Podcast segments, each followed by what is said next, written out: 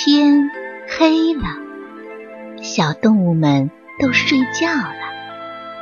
小宝宝躺在温暖的被窝里，闭上眼睛，听有趣的故事。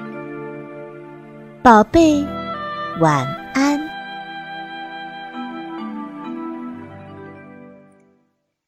熊宝、兔贝租房子。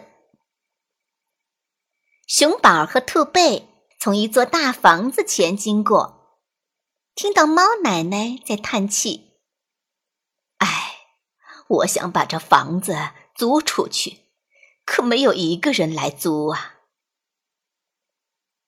您打算租多少钱啊？熊宝问道。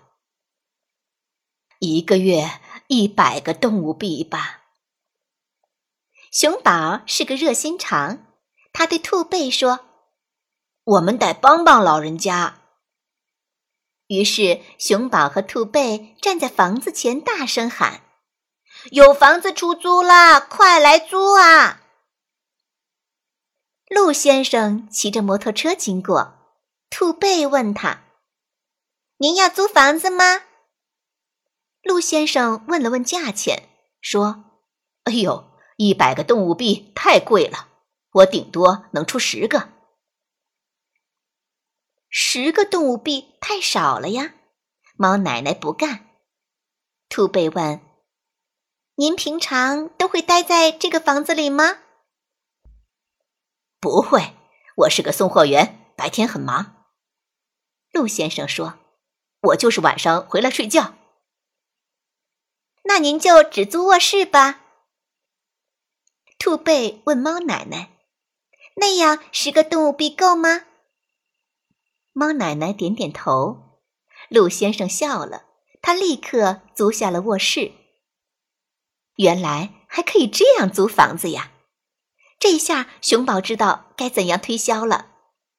他很快也拉来了客人——猫头鹰先生。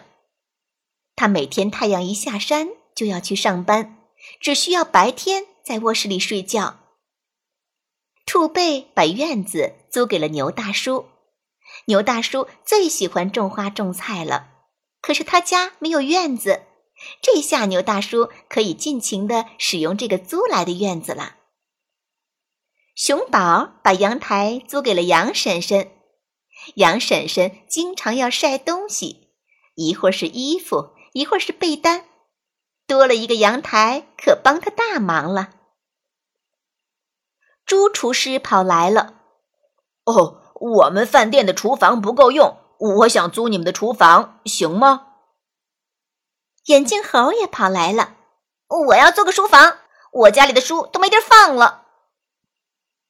客人越来越多，猫奶奶的房子很快就租完了，所有租金加一块儿，刚好是一百个动物币。对了，客厅是谁租走了呀？兔贝问熊宝：“是我。”熊宝挠挠头：“客厅有电视吗？妈妈从来不让我看电视。以后我做完作业就到这儿来。不过我身上只有五个动物币。”那我帮你再出另外五个吧。”兔贝说：“这个客厅就算咱俩合租的。看完电视，我们在一块儿唱歌、画画。”熊宝听了，哈哈大笑。从此以后，这座房子总是有人进进出出，热闹极了。连猫奶奶都想在这里租一个房间住了。